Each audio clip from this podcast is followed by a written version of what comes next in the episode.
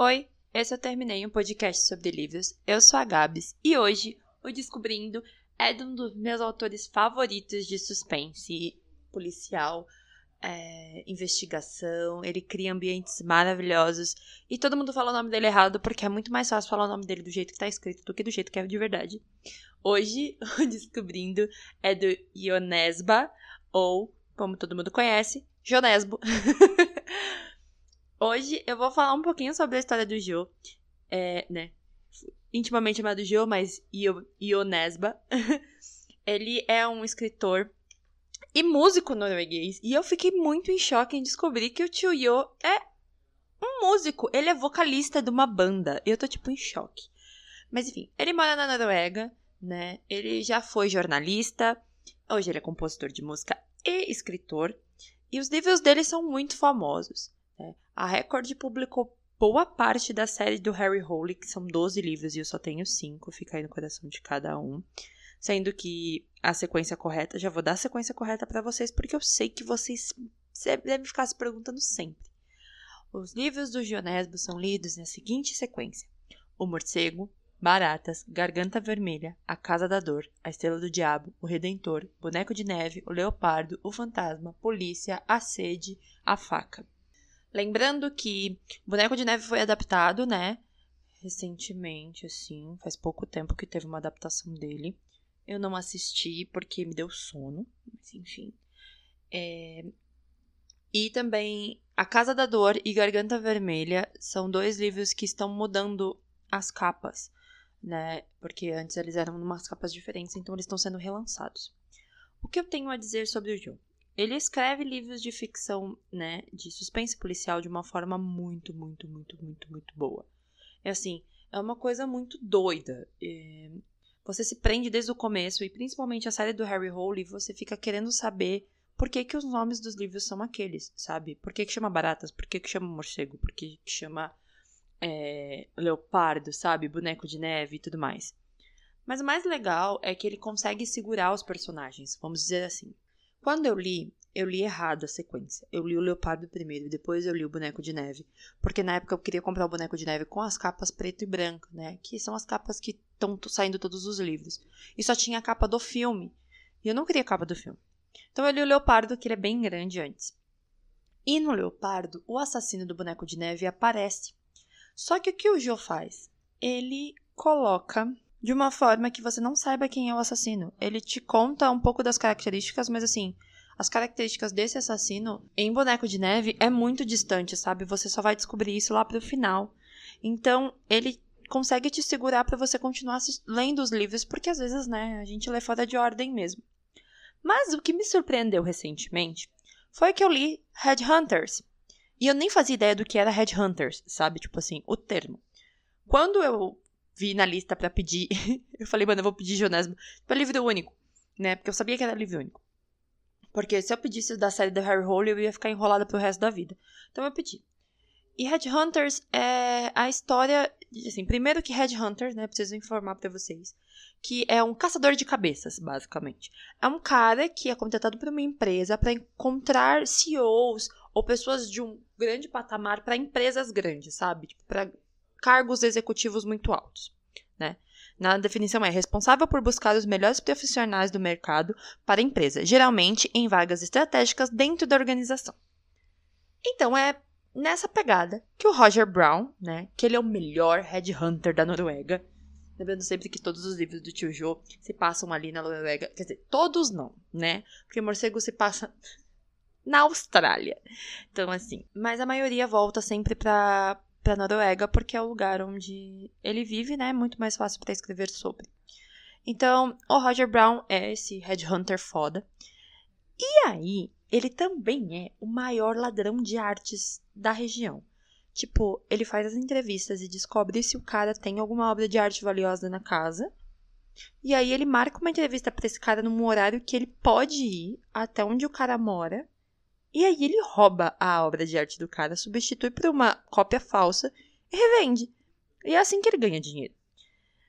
E aí é tipo, né? Ok. Só que aí ele conhece o Klaas Grave, que eu não sei se é assim fala o nome dele, mas enfim, ele é um holandês que tem uma cara de ser um cara muito bom. E aí tem duas coisas. O Klaus é o cara que ele precisa para uma vaga muito importante, que vai deixar ele sendo, tipo, o foda dos Headhunters.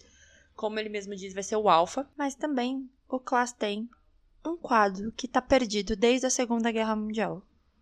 Então, o Roger fala: Acho que juntei o útil ao agradável. Só que as coisas, nossa, as coisas não dão certo. O livro é muito engraçado, é sarcástico. É, tem muitos momentos que você fica com ódio do Roger por coisas que ele fala. É, as coisas que vão acontecendo no meio do caminho. O quanto você é enganado em muitos momentos. E os momentos de tensão. Tipo, tem umas cenas muito bizarras. Tanto que eu tava falando pra minha mãe esses dias uma das cenas, que é a cena da, do banheiro seco. Que, assim, eu não vou descrever a cena, mas vocês precisam ler essa parte. E eu tava comendo nessa hora e eu falei, mano, por que, que eu tô comendo lendo essa cena, sabe? Tipo, né, é uma cena de banheiro, não faz muito sentido. Mas a forma como ele produz, como ele faz você querer ler, você não consegue parar.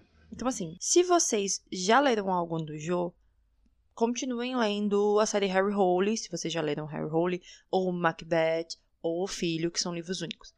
Mas se vocês nunca leram nada dele, eu recomendo começar por Headhunters. Porque, assim, ele te passa muito o ambiente de quem ele é, assim, né? De como o autor escreve, a forma como você não consegue parar de ler porque você quer entender o que está acontecendo, o quanto as coisas dão errado no meio do caminho e como é difícil você entender as motivações. Porque no Harry Hole também tem isso.